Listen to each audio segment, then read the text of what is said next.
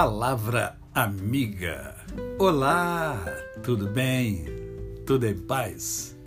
Hoje é mais um dia que Deus nos dá para vivermos em plenitude de vida, isto é, vivermos com amor, com fé e com gratidão no coração. Agradece que tudo de bom acontece. É, estou terminando de ler um livro cujo título é Especialista em Pessoas, do Tiago Brunet. E ao ler o livro, ele, em certo momento, na página de número 118, ele fala assim: olha, governe as suas emoções para não chutar as pedras pelo caminho e preserve-se da dor da topada.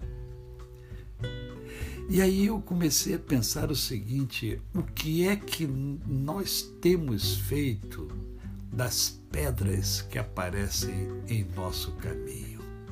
O que você tem feito com as pedras? Porque as pedras elas elas existem, elas estão na nossa jornada, estão na nossa caminhada.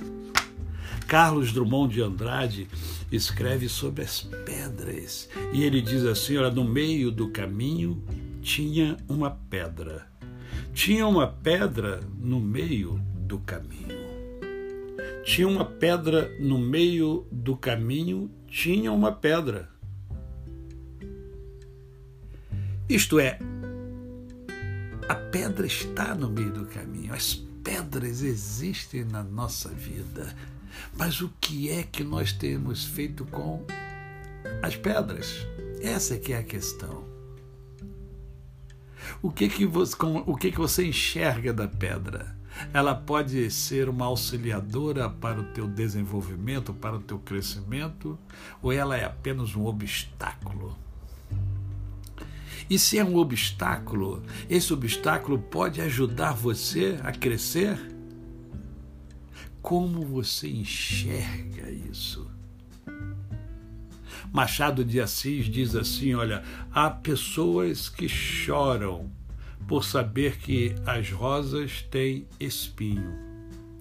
Há outras que sorriem por saber que os espinhos têm rosas. O entendimento é diferente. O enxergar é diferente. A vida é cheia de rosas. A vida é cheia de espinhos. A vida é cheia de pedras. Mas você é gente. Você tem capacidade de observar as pedras e tirar proveito dessas pedras. Você tem a capacidade de olhar a rosa, perceber os seus eflúvios e a sua beleza, e identificar que também tem espinhos. E você então toma o cuidado devido com os espinhos, mas contempla a beleza e o perfume das rosas. A você, o meu cordial bom dia. Eu sou o pastor Décio Moraes. Quem conhece, não esquece jamais. Ah, visite o meu canal no YouTube Décio Moraes. Você vai ficar satisfeito. Tem poesia, tem reflexões, tem pregações, tem o programa O Mundo em Ebulição, que agrega muito valor através dos seus honrados entrevistados.